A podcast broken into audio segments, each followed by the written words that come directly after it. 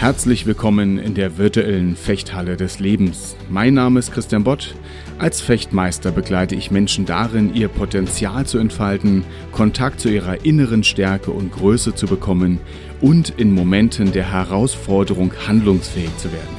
Das tue ich in meiner Fechthalle, mit oder ohne Schwert in den Unternehmen, auf der Bühne oder hier in diesem Podcast.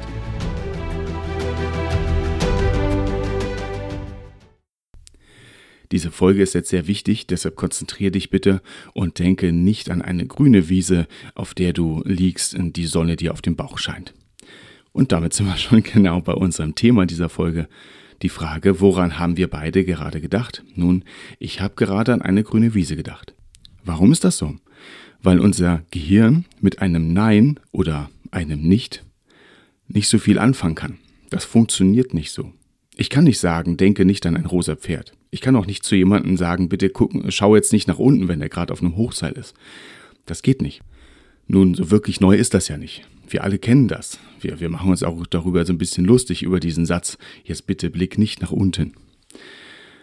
Aber trotzdem erleben wir das in unserem Alltag oder auch in Konfliktsituationen, in einer Situation vor einer Herausforderung. So oft beobachte ich Menschen, wenn sie vor einer Herausforderung stehen, dass ihre Gedanken vorwiegend an einem Punkt haften. Und das ist dort, wo es, wo die Angst ist, wo, wo es schwierig wird, wo der Bereich ist, der einem Unbehagen bereitet. Selten sind die Gedanken bei den eigenen Ressourcen und all dem.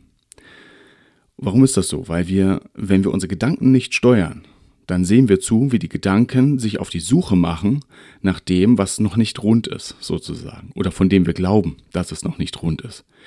Das sind die Dinge, die uns eben Furcht einflößen, die uns Sorgen machen, all das. Da legt quasi unsere, legen unsere Gedanken quasi den Finger drauf. Anderes Beispiel, gleiches Thema. Wenn du mit Menschen darüber sprichst, die ihre Gewohnheiten verändern wollen, dann erzählen sie dir doch bestimmt oft, was sie nicht mehr machen wollen, was sie nicht mehr haben wollen, was sie nicht mehr sagen wollen und so weiter und so fort. Ich höre, ich höre das ganz, ganz oft.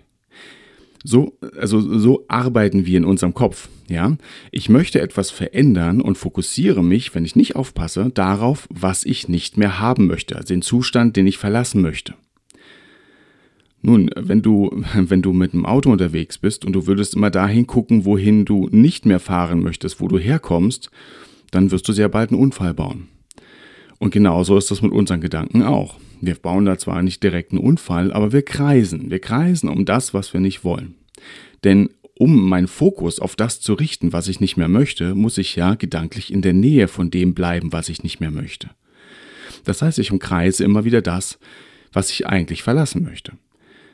Und das ist ein Aspekt, der, der rührt daher, dass wir einfach, ähm, ich sage mal jetzt mal, ein gewisses Problembewusstsein haben. Das ist jetzt sehr positiv ausgedrückt. Das hat auch seinen Sinn. Wir haben einen Sucher dafür in uns, was eben noch zu verändern ist. Und wenn wir nicht aufpassen, dann ist dieser Fokus immer auf diesen Bereich drauf.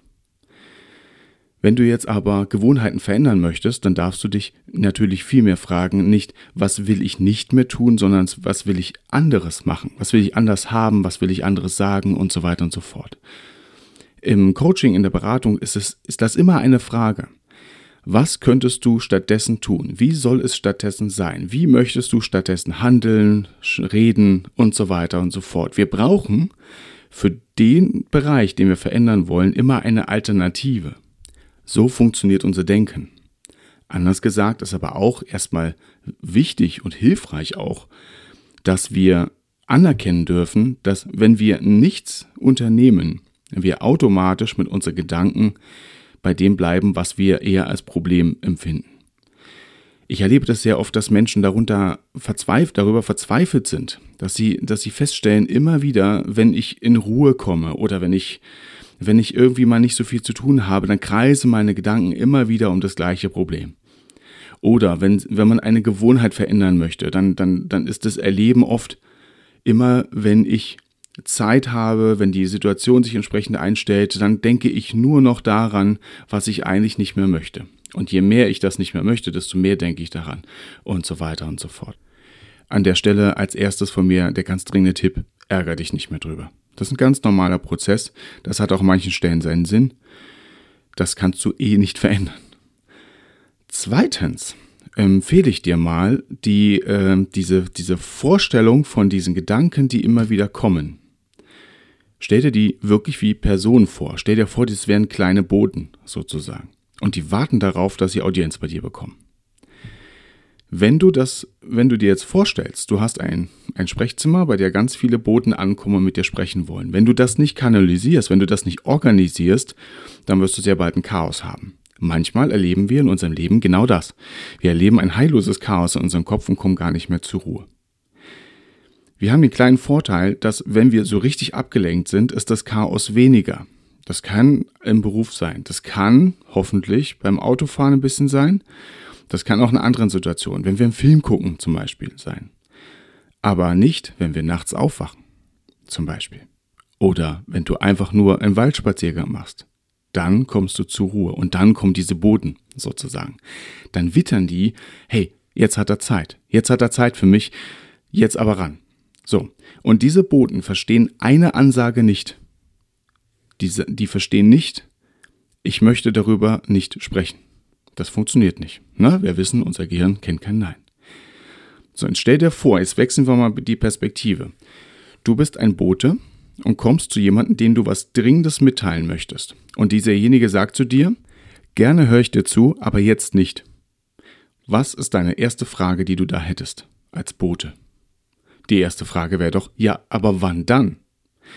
Und tatsächlich funktioniert das genau so. Stell dir wirklich diese Boten vor, die kommt zu dir, und du sagst, jetzt nicht, aber dann.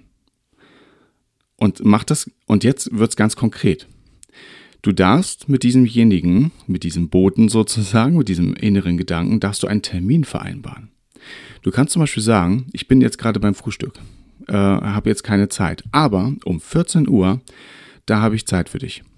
Und pass mal auf, ich nehme einen Zettel und schreibe das jetzt auf. 14 Uhr, nachdenken über Steuererklärung oder, oder irgendwie sowas. Also irgendwas, was potenziell vielleicht unangenehm ist. Und dann hast du Folgendes feststellen. Wenn du einen Termin machst, an dem du dann dich damit beschäftigst und den auch einhältst, das ist wichtig, dann wird mit der Zeit und relativ bald der, der Teil in dir, der für diese Sorgen zuständig ist, der wird sich dafür erwärmen sozusagen. Der wird sich damit zufrieden geben, auf einen anderen Termin verschoben zu werden. Ja, also zusammengefasst, ein Gedanke kommt, den du jetzt nicht denken willst oder wo du weißt, das wird ein, ein, ein, ein Gedanken kreisen, aus dem komme ich auch nicht mehr raus. Dann schreibe gerne, schreibe gerne auf, was ist der Gedanke? Was in ganz, ganz kurzen, konkreten ein, zwei Worten oder einen kurzen, konkreten Satz, bitte jetzt kein, kein Roman, schreibe das auf und dann vereinbare mit dir selbst einen Termin. Übrigens am besten heute, nicht morgen. Also nicht, dass du sagst, ja, herzlich willkommen, äh, du Gedanke, ich möchte gerne äh, mich mit dir auseinandersetzen. Ich hätte äh, in zwei Wochen äh, am Dienstagnachmittag irgendwann mal Zeit. Das funktioniert nicht. Nein, mach zeitnah einen Termin. Das muss am besten heute sein. Das ist das eine. Du kannst also einen Termin machen. Und dann, wenn du dich immer, wenn du das immer wiederholst, und wenn du jedes Mal, wenn jetzt der Gedanke kommt, sagst, nein, 14 Uhr, nein, wir haben einen Termin um 14 Uhr, dann hast du schon mal einen, einen, wichtigen, einen wichtigen Schritt. Mit der Zeit wird das funktionieren. Oder ich habe zumindest mal die Erfahrung bei vielen Menschen gemacht und bei mir selbst auch, dass das mit der Zeit gut funktioniert. Eine andere Methode ist, die du natürlich damit auch kombinieren kannst, ist, Stell dir wieder diese Boten vor und dann gibt es Räume, in die diese Boten rein dürfen und Räume, in denen sie nicht rein dürfen. Das geht auch. Also zum Beispiel als Vorschlag, du könntest dir sagen, mein Schlafzimmer ist ein Bereich, in dem Sorgen aus einem gewissen Thema nichts verloren haben. Die gehören nach draußen. So, und jetzt kannst du wieder, Klammer auf, auf das erste zurückkommen. Jetzt kannst du sagen, hier in diesem Schlafzimmer hat es nichts verloren, aber morgen im Wohnzimmer, 14 Uhr, habe ich dafür Zeit. Das ist wichtig, ähm, nicht nur Termine zu machen, sondern dass wir uns so eine Art Safe Room äh, bauen, an dem wir, also gedanklich bauen, an dem wir wissen, hier hat das erstmal keinen Platz. Und den, und in diesem Raum, da kannst du sagen, sobald ich aus dem Raum rausgehe, da könnt ihr mich belagern, aber hier drin habe ich meine Ruhe. Auf diese Art und Weise gehen wir mit uns selbst Vereinbarungen ein, die da heißen, Gedanken gewisser Art gehören in eine gewisse Zeit und in einen gewissen Raum. Das wird leider nicht von heute auf morgen natürlich funktionieren, aber da kann ich dir Mut machen als Fechtmeister. Training hilft. also das können wir tatsächlich ähm, eintrainieren und das dauert tatsächlich auch nicht allzu lang.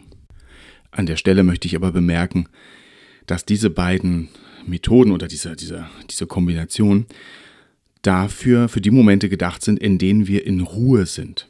Ja, wenn du zum Beispiel, wenn du nachts aufwachst, ja, wenn, also in Momenten, in denen du gar nicht die Möglichkeit hast, dich abzulenken.